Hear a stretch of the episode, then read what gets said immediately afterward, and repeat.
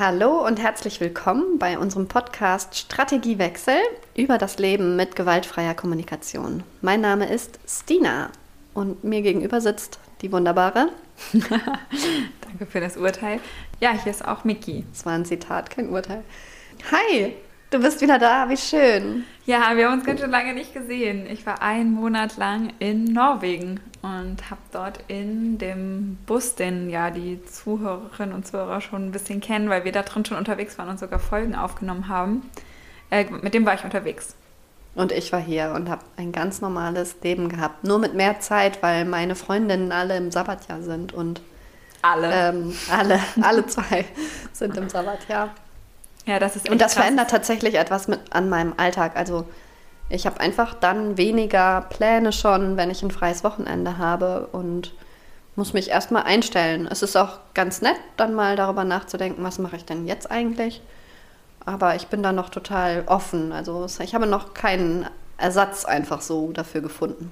Ja, und wir hatten darüber gesprochen, dass wir beide so Freundschaften haben, wo die Energie mehr wird und danach ich wieder sehr inspiriert in die Welt gehe mit neuen Impulsen und ganz lebendig bin. Und dann gibt es manchmal Menschen, mit denen trifft man sich und fühlt sich danach irgendwie so ein bisschen unenergetischer.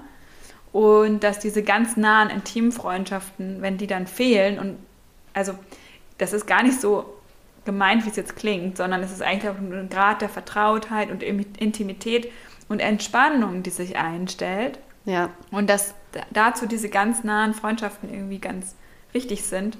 Es ist dieses Come as you are für mich, weißt du? Mhm. Mit dir zum Beispiel kann ich mich einfach immer treffen, egal wie es mir gerade geht. Ich kann auch total fertig sein. Egal, ob du Weil ich weiß, dass du nicht hast. besondere Erwartungen an dieses Treffen hast. Und bei allen, die weiter weg sind, möchte ich schon irgendwie liefern und komme einfach mit einer anderen Grundenergie dahin und mit einer kleinen Anspannung und vielleicht Aufregung weil noch nicht so klar ist, dass das alles passieren darf und ja. auch nichts passieren muss. Und das ist eigentlich gleichwertig wichtig, aber wenn das eine wegfällt, ist es dann. Dann ähm, hoffe ich, dass ich oft genug hier bin, dass dieser Platz nicht von irgendwem anderen eingenommen Das ist natürlich totaler Quatsch.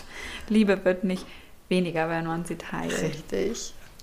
Okay, also, wir wollten zur letzten Folge, die jetzt, die Aufnahme ist schon richtig lange her, und trotzdem habe ich mir danach mit den Menschen, mit denen ich gesprochen habe, ähm, Gedanken gemacht und die zum Glück aufgeschrieben. Sonst hätte ich sie jetzt vielleicht nicht mehr so parat. Aber ich habe sie parat und es ging in der letzten Folge um Rassismus an einer kleinen Stelle, in einer ganz kleinen Sequenz. Und da, was ich da ge gemacht habe, so die Analyse von außen und auch meine eigene, ist, dass ich nach Gründen gesucht habe, warum eigentlich jemand rassistisch ist. Und was vielleicht so ein bisschen zu kurz gekommen ist, ist, dass das ähm, nochmal ganz klar als Gewalt deklariert wird. Es nicht darum geht, dass Rassismus nicht besser wird oder so, wenn er erklärbar ist. Das ist so, ich fand dieses Beispiel nochmal schön. Du hast es so schwer, deswegen ist es okay, wenn du andere schlägst. Das ist natürlich totaler Schwachsinn. Gewalt ist an keiner Stelle okay. Und wir wollen eigentlich gerne ja, gewaltfrei leben, deswegen machen wir den ganzen Scheiß. Ja, ich finde, das ähm, passiert auch ganz oft in pädagogischen Zusammenhängen. Du hast gerade das schon so ein bisschen angerissen, dass ein Kind sich zum Beispiel gewalttätig verhält und man dann gemeinsam guckt, was hat das für Gründe und dann fällt eben dieser Satz, ja, der hatte echt eine schwere Kindheit sozusagen. Und oft macht einen das dann handlungsunfähig, weil man im Prinzip die Erwartung einstellt, dass sich auch dieses Kind mit Strategien in der Welt bewegen kann, die keine Gewalt benötigen. Und ja, erstmal dieses Verständnis zu entwickeln, war in meiner pädagogischen Ausbildung ein, ein erster Schritt und dann aber auch von dem Verständnis wieder wegzukommen und zu gucken, was ist hier und heute und will ich Gewalt hier und heute haben, ja oder nein, wie gehe ich damit um, wenn sie passiert und wie entwickle ich alternative Strategien. Mhm. Und dieser Blick in die Vergangenheit dient dann vielleicht dazu, dient mir dazu zu schauen, was braucht der Mensch denn noch, was er vielleicht noch nicht erlebt hat. Und das wäre eine Erweiterung der Strategien. Also eigentlich, dass jemand andere Strategien hat, zum Beispiel sich Freiheit zu erfüllen, als andere zu schlagen oder mit dem N-Wort zu bezeichnen, wenn es jetzt zum Beispiel um Freiheit geht, ich kann machen, was ich will oder irgendwie sowas. Ja. Und das wäre schöner, wenn er Strategien hat. Und da sind mir nochmal die Entwicklungsstufen eingefallen, die, glaube ich, eher nicht Rosenberg selbst, sondern die neue Generation der GFK-TrainerInnen festgelegt haben oder entwickelt haben. Und ich, bei mir entsteht immer so ein kleines Missverständnis mit diesen Entwicklungsstufen. Ich stelle mir dann einen Menschen vor, der sich entwickelt. Das ist aber aus meiner Sicht totaler Quatsch, wenn man das so sieht, sondern man kann sich eigentlich immer nur fragen, bin ich in dieser Situation, auf welcher Entwicklungs- ähm, Ebene. Ebene bin ich in dieser ja. Situation oder welche Entwicklungsebene braucht auch gerade Zuwendung sozusagen. Und zwar ist die Idee, dass die erste Stufe ist die Abhängigkeit, die emotionale Abhängigkeit oder auch emotional slavery, wie Liefla schon sagt, zu anderen. Das heißt, ich habe noch keine Verantwortung für meine Gefühle übernommen. Das ist sozusagen eine Sache, würde ich sagen. Und ich höre Kritik. Ich habe gerade keine Giraffenohren auf. Und ich reagiere in Abhängigkeit zu anderen, emotional oder genau. auch in meinen Strategien. Genau.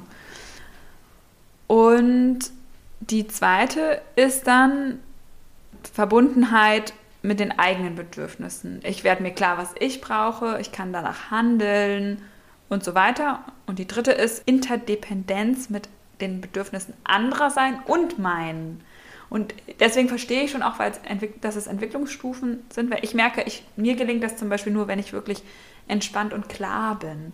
Dann schaffe ich das, den anderen zu sehen. Das ist ja auch dieses, was der Giraffentanz ist oder also in Gesprächen. Ne? Ich gebe dir Empathie, du gibst mir Empathie, ich gucke wieder, was bei mir los ist. Und das schaffe ich nur mit einer hohen Energie und ganz viel Bewusstheit. Und wenn ich die verlasse, weil ich zum Beispiel in Not bin, dann rutsche ich wieder in die anderen. Dann schaffe ich es vielleicht gerade noch, mich um meine Bedürfnisse zu kümmern. Manchmal schaffe ich es aber auch dann nicht mehr und bin total abhängig von den Gefühlen anderer. Und das, dafür finde ich es ganz spannend. Nur bloß nicht denken, ein Mensch entwickelt sich in diesen drei Entwicklungsstufen.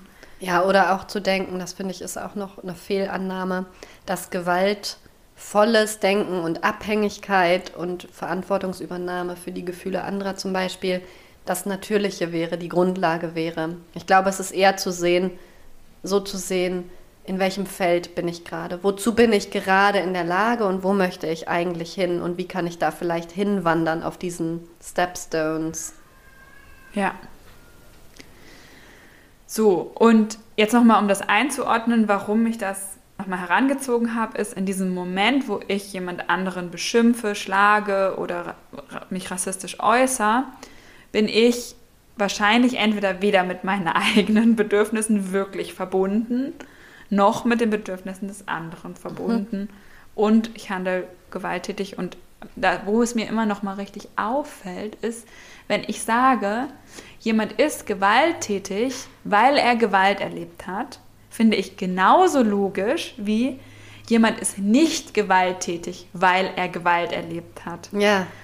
Und dass, dass da das beides logisch ist, das macht für mich so ein bisschen unsinnig, so immer in der Vergangenheit zu wühlen und vielleicht eher zu gucken, was brauche ich eigentlich jetzt. Das kann natürlich bedeuten, dass bestimmte Bedürfnisse gerade nicht erfüllt sind und ganz viel Aufmerksamkeit brauchen, aber vielleicht, weil sie in der Vergangenheit nicht erfüllt wurden oder weil ich es gewohnt bin, dass sie erfüllt werden. Ja. So wie Freiheit zum Beispiel. Ich habe Freiheit als Schülerin erlebt und ich möchte sie jetzt auch, aber ich nicht nur, ich brauche jetzt viel Freiheit, weil ich sie als Kind nicht erlebt habe.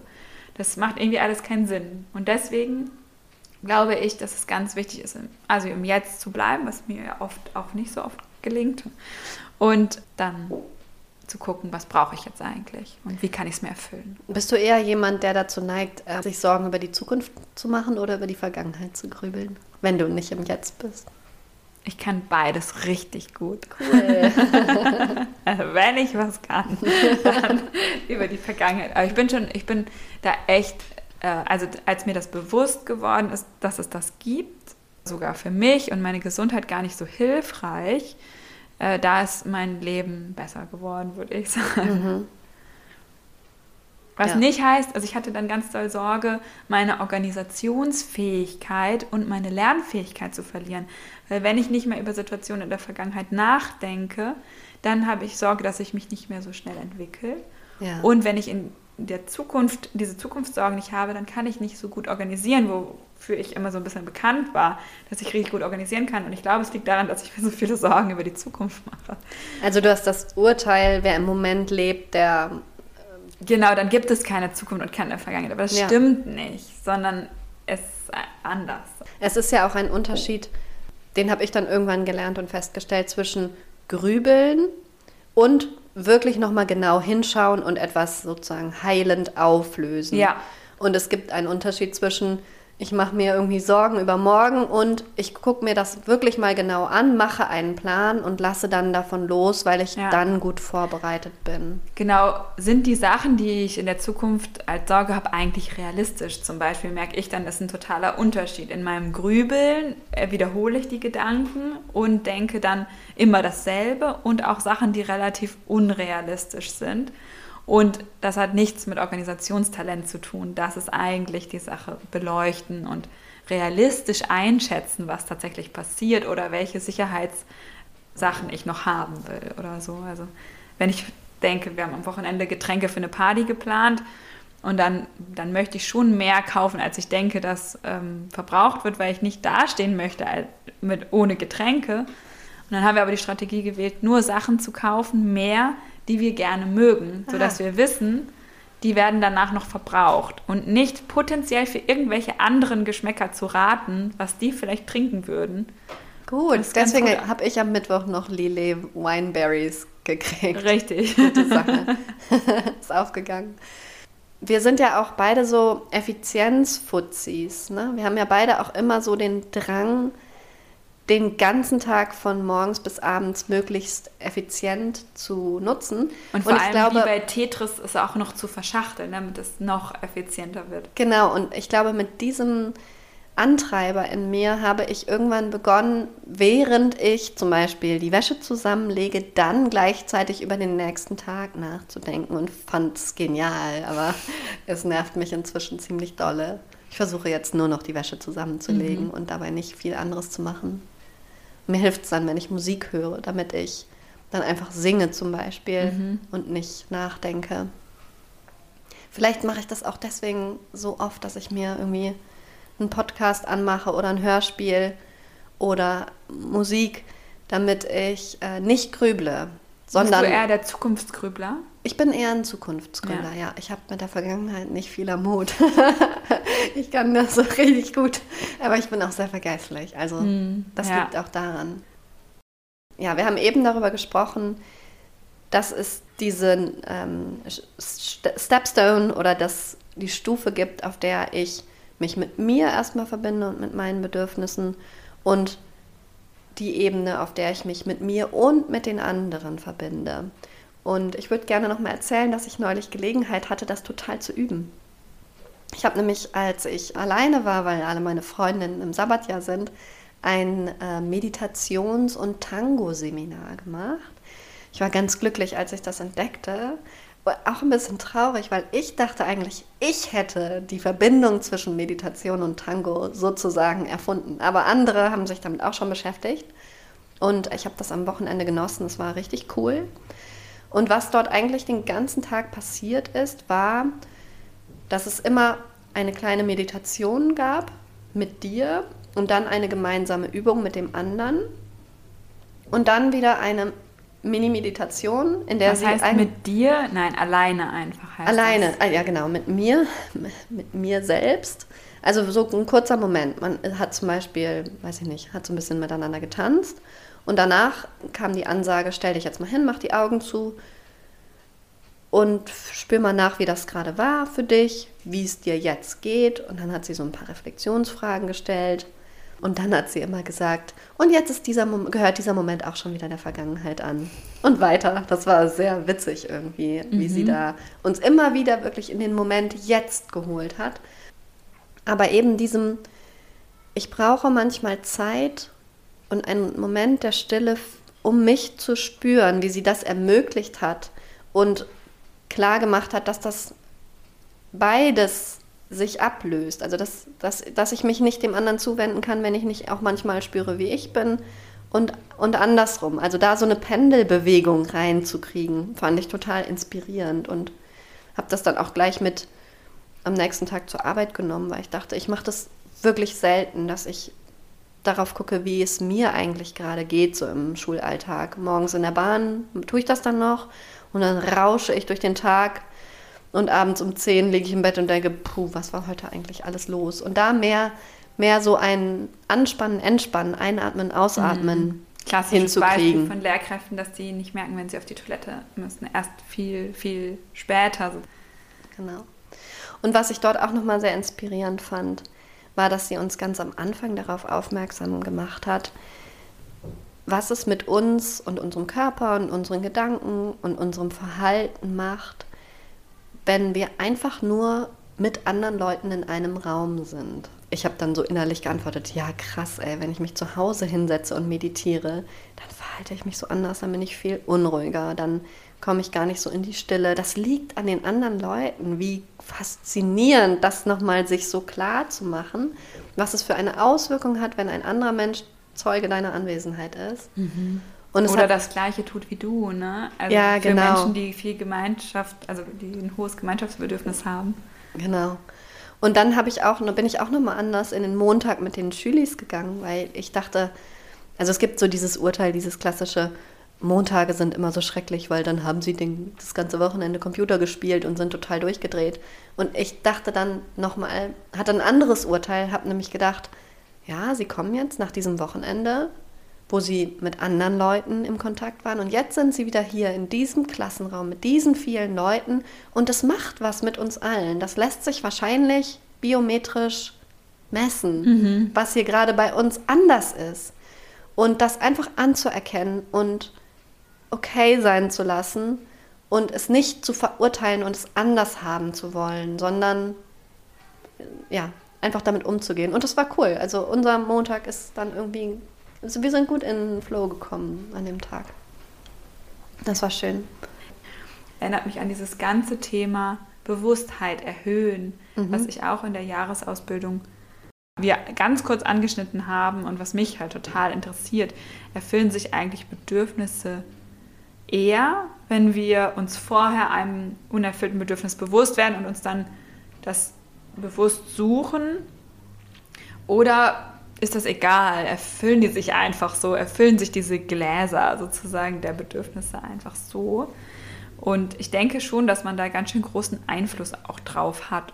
Ich habe den Unterschied noch nicht verstanden, den du gerade aufgemacht hast. Alleine nur durch die Kraft meiner Gedanken an ein Bedürfnis kann ich plötzlich eigentlich Situationen entdecken, in denen sich das erfüllt. Obwohl am Ende genau das Gleiche passiert. Also es ist nicht so, dass ich bewusst mein Handeln steuere, sondern nur das Bewusstsein mhm. ähm, darüber. Und dann gucke an dem Tag, wo erfüllt sich das eigentlich. Mhm. Also nicht so sehr in die Analyse zu gehen, was brauche ich gerade und dann eine Strategie zu entwickeln, um das zu machen. Genau. Sondern vielleicht festzustellen, das brauche ich gerade und dann in die Bewusstheit zu gehen und was passiert gerade und was erfüllt sich. Also ein bisschen das Leben so nehmen, wie es ist und dabei seine Bedürfnisse im Blick zu haben, ohne sie so systematisch zu erfüllen. Ja. Das finde ich ganz schön. Und ich denke, dass beides wichtig ist. Ne? Also ich möchte nicht nur passiv mein Leben leben und gucken, was sich erfüllt. Ich finde es richtig cool, wenn man sich Strategien bewusst sucht. Aber manchmal ist es halt auch schön, vor allem vielleicht in Situationen, die man gar nicht verändern kann, weil man zum Beispiel auf einem Familienfest ist, wo man ganz wenig Einfluss hat, dann sich eher einen Beobachtungsauftrag zu stellen. Und das hat mich jetzt schon oft in solchen Situationen total beruhigt. Also dann hatte ich was, worauf ich mich fokussieren kann. Meine Eindrücke waren ein bisschen gefiltert und dann hat sich auch mehr erfüllt, anstatt dass ich dann mit einem totalen Energiedefizit aus so einer Geschichte komme. Mir fällt gerade das Stichwort Lieblingsstrategien ein. Das finde ich auch so spannend. Man merkt bei sich ja oft auch gar nicht, was man so für Lieblingsstrategien hat, um das eine oder andere zu machen und bewertet die Strategien der anderen auch zum Teil sehr hart.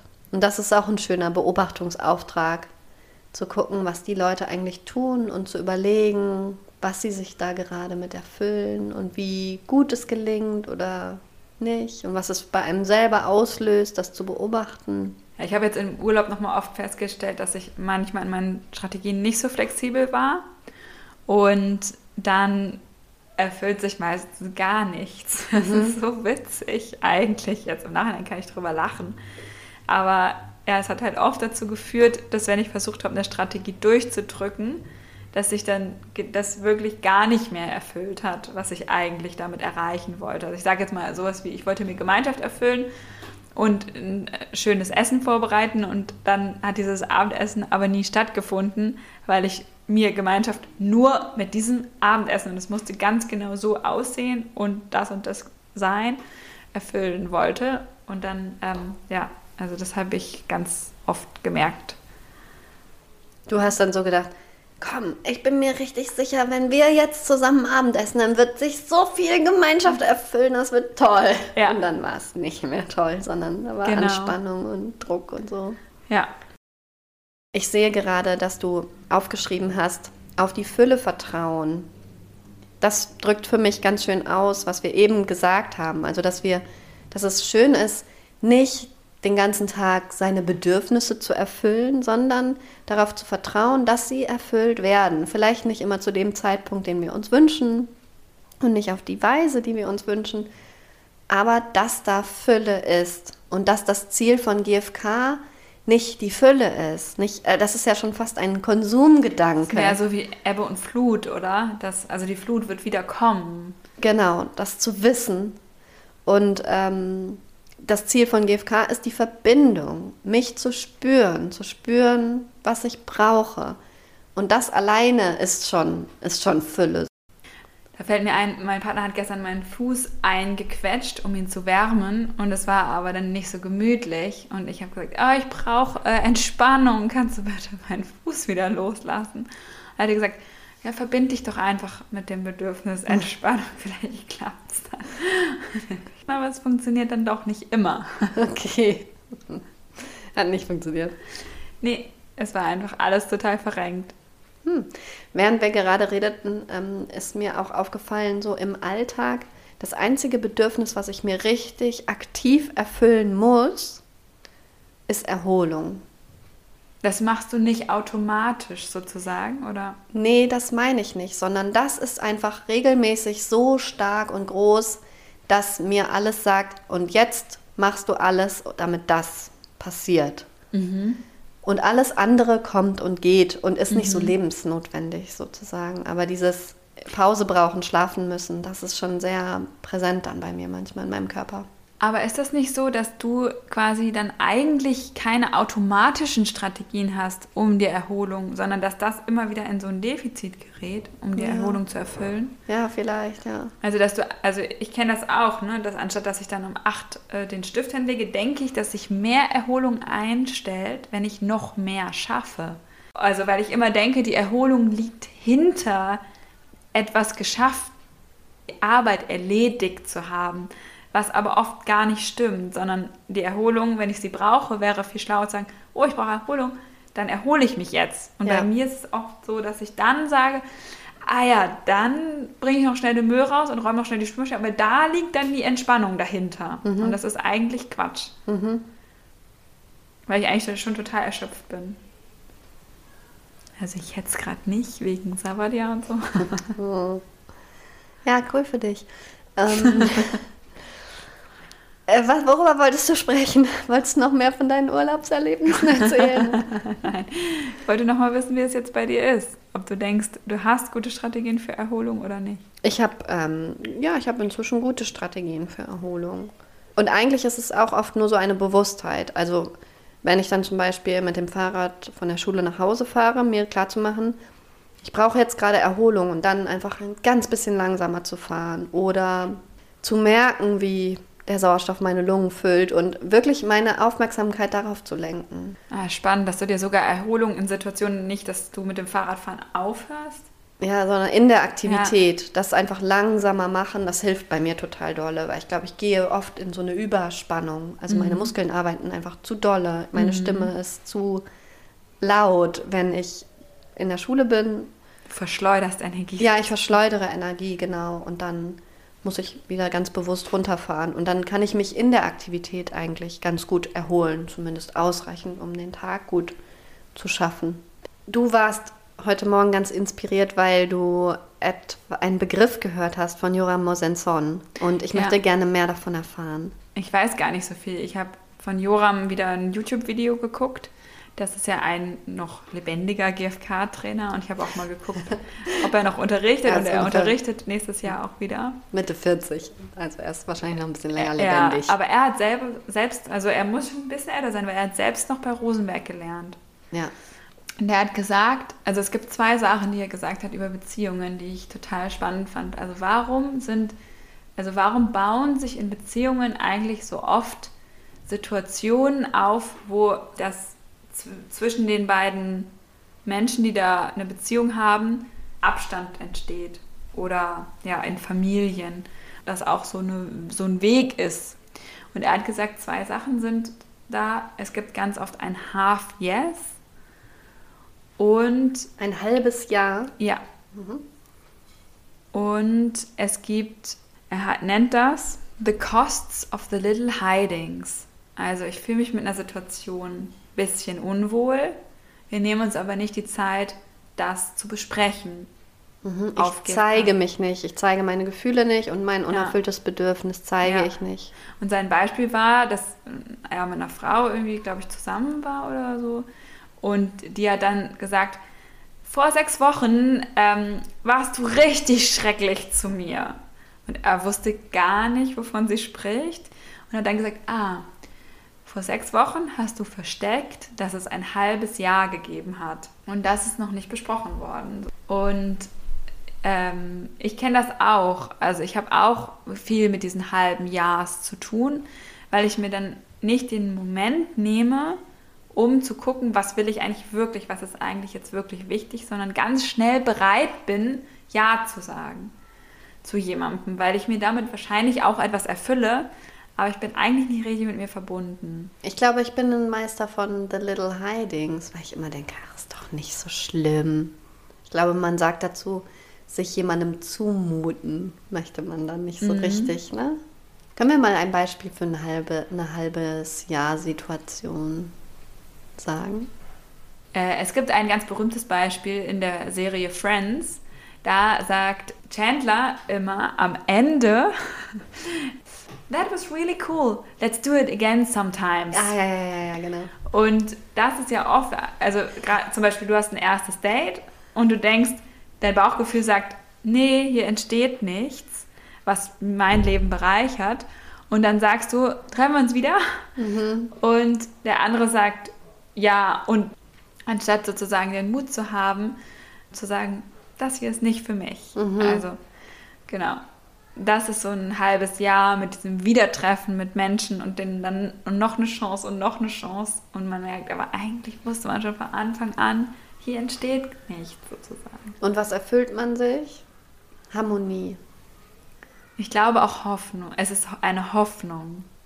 Und es ist auch in manchen Situationen total okay, wenn man die Kapazitäten hat, weiß man wirklich nicht, was entsteht. Ne? Ja. Wir hatten ja gestern zum Beispiel einen Vortrag mit einer Frau, wo sich nicht das erfüllt hat, was wir erwartet haben. Also wir haben uns ganz viel Inspiration erhofft und das hat sich aber nicht eingestellt. Und nun war es aber so, dass sie einen Gast mitgebracht hat, einen Schulleiter, wo alle, als der dann gesprochen hat, total lebendig waren. Also wer weiß, was noch passiert, wenn man die Kapazitäten hat. Ja. Das, äh, also wen man dann noch kennenlernt oder keine Ahnung. So. Also es passiert ja immer was, wenn was passiert. Aber trotzdem, also das ist zum Beispiel für mich so ein Half Yes, wo oft eins ausgesprochen wird. Und wo ich ja auch denke, ich möchte eigentlich nur mich mit Menschen treffen, die mir auch ein Full Yes geben ja, dieses, man weiß ja nicht, was passiert. Man, also wir wissen doch wirklich einfach nicht, was die Zukunft bringt. Man glaubt es ja manchmal gar nicht, weil man so viel Alltag und Gleichförmigkeit erlebt, aber eigentlich wissen wir es doch wirklich nicht. Und ähm, ich finde es immer so schön, wenn man daran erinnert wird. Mir geht es dann nämlich oft so, zum Beispiel auch jetzt im Moment, wo ich mehr Zeit alleine verbringe, dass ich denke, oh, es passiert gar nichts in meinem Leben. Ich muss mir das jetzt, ich muss mir jetzt irgendwas organisieren. Und neulich ist es passiert, dass ich dann einfach auf der Straße im Park jemanden getroffen habe, von dem ich mir richtig dolle gewünscht habe, ihn zu treffen. Und das war wie ein Geschenk des Universums. Ich habe mich richtig gefreut. Und natürlich passiert sowas nicht dauernd, aber manchmal passiert es. Und was passiert ist, ist sozusagen, dass etwas passiert ist und dass ich mich daran erinnert habe, dass das Leben so ist und dass sich manchmal Bedürfnisse zum Beispiel einfach völlig überraschend erfüllen und ich dafür offen sein möchte, das dann auch zu nehmen, wenn es kommt. Mhm. Und nicht alles gestalten muss. Und manche Sachen sind aber auch total schön, wenn man sie gestaltet. Und wir wollten die ganze Zeit schon nochmal von einer Situation hier im Haus erzählen, die mich so beeindruckt hat, wie du damit umgegangen bist. Und ähm, die Situation war so, dass es Lärm von deinem Nachbar, von der Nachbarsfamilie gab. Und von oben drüber. Ja, genau. Und zwar gab es Geschrei, glaube ich, ne? Also das war offensichtlich, dass es dort Konflikte gibt. Ja, ich konnte hören, dass das eine Kind schreit. Mhm. Und ich habe jetzt in letzter Zeit oft Strategien von Nachbarn, NachbarInnen gehört, die zum Beispiel mit dem Besenstiel oder mit der Faust äh, gegen die Wände hämmern äh, oder gegen die Decke. Und äh, ja, mich hat das super berührt, wie du da agiert hast. Magst du das einmal erzählen, oder? Ja, kann ich machen. Ich saß an einem Sonntagnachmittag zu Hause und habe gehört, dass das eine Kind offensichtlich einen Wutanfall hat und der dauerte sehr, sehr lange. Und es war natürlich laut. Das war aber nicht das, was mich daran bewegt hat. Also es ging nicht darum, dass ich mich gestört gefühlt habe, sondern es hat ganz, ganz viele andere Gefühle in mir ausgelöst. Also ich hatte ganz viel Empathie für das Kind und wollte gerne, dass da irgendwie Linderung passiert. Aber ich hatte auch ganz viel ähm, Empathie in mir für die, für die Mama. Weil ich weiß, wie krass das ist, wenn ein Kind so wütend ist und sich diese Stimmung gar nicht verändert und wie verzweifelt man ist. Und ich habe mir vorgestellt, wie, ähm, wie alleine sie sich vielleicht fühlt. Und bei mir ist es auch oft so in solchen Situationen, dass ich dann irgendwann nicht mehr kann und dann anfange auch zu schreien. Und das hat sie gar nicht. Sie hat es wahnsinnig lange ausgehalten. Aber ich dachte trotzdem, ich brauche in so einer Situation Gemeinschaft und ich habe mich dann überwunden und bin hochgegangen und habe geklingelt und habe gesagt, hey, ich habe gehört, ich höre euch und ich wollte fragen, ob es okay ist, wenn ich einfach reinkomme und ein bisschen dabei bin, weil ich weiß, mir hilft das, um so eine Situation zu verändern. Und äh, sie war total offen zum Glück. Und dann bin ich reingekommen und ich habe mich einfach mit der Mama ein bisschen unterhalten und das hat ihr geholfen. Also sie war dann, glaube ich, es war so ein bisschen, also sie war eigentlich entspannt. Das war toll, dass sie nicht, dass sie nicht ähm, sich ertappt gefühlt hat oder geschämt hat oder so, sondern sie konnte sich dann tatsächlich ein bisschen entspannen und erzählen und so auf dieser Erwachsenenebene einmal die Situation checken, was ist hier eigentlich gerade los und was brauchst du gerade, was braucht dein Kind gerade. Und sie hatte, sie hat äh, im Alter keine weiteren Erwachsenen. Die genau, da sie ist ne? alleine mit den Kindern, wenn die bei ihr sind. Genau, und dann haben wir uns einfach irgendwie neben dieses Kind gesetzt und uns ein bisschen leise unterhalten und immer mal geguckt, ob er ansprechbar ist sozusagen. Und dann hat sich das irgendwann aufgelöst. Und ich war total froh, dass äh, ich mich getraut habe, das Gemeinschaft war auch mitten in der Nacht, oder? Nee, nee, es war, es war tagsüber. Ah, okay. Ja, also ich habe in dem Moment einfach ganz dolle, also was habe ich denn gebraucht, als ich hier unten noch saß? Ich glaube, ich wollte vor allen Dingen Klarheit haben, was los ist. Ne? Also, dass nicht irgendjemand Schmerzen hat oder Gewalt passiert. Ich war mir sehr sicher, dass das nicht so ist, aber ich brauchte irgendwie Klarheit und ich wollte auch wirklich dringend, dass dieses Kind nicht so leiden muss und auch alle anderen, weil ich weiß das für alle. Was ist das für ein Bedürfnis, wenn man nicht möchte, dass jemand leiden muss? Weiß ich gerade nicht. Ich weiß es auch nicht genau. Weil also eigentlich sagt man ja, enjoy his pain, aber du hast wahrscheinlich gemerkt, dass es kein ähm, Schmerz ist, in dem er wachsen konnte, sondern ganz viel Verzweiflung ist. Ne? Ja, genau. Schutz vielleicht wollte ich mhm. haben, ja. Genau, und das habe ich mir erfüllt. Mhm. Und dadurch ist aber auch noch ganz viel anderes entstanden. So Offenheit und Vertrauen und Gemeinschaft mit dieser Nachbarin. Das ist total bereichernd gewesen für uns beide. Und es war auch nett, weil das dann nochmal einen sehr langen äh, Dialog zwischen uns ausgelöst hat über GFK und so in den folgenden Wochen. Und du hast erzählt, dass sie sich danach auch nochmal in GFK eingelesen hat und dann das als total bereichernd für ihr Sein ja. mit den Kindern empfunden hat, ne? Ja, genau. Schön. Ja. Mal wieder eine GFK-Erfolgsstory. yeah. Okay. Wollen wir es für heute dabei belassen? Ja. Dann lass uns doch noch ein Zitat. Lass uns ähm, Kaffee trinken raussuchen. gehen. Ja, ich suche ein Zitat raus. Ich kann die äh, YouTube-Videos von Joram Mosenson ganz doll empfehlen. Habe ich es richtig ausgesprochen? Keine Ahnung. Ähm, und ich möchte ihn zitieren. Jedes Nein ist ein Ja zu einem Bedürfnis und der Einstieg zu dem wertvollsten Dialog, den es gibt. Wie können wir die Bedürfnisse aller Beteiligten erfüllen? Danke dir. Bis zum nächsten Mal. Bis dann.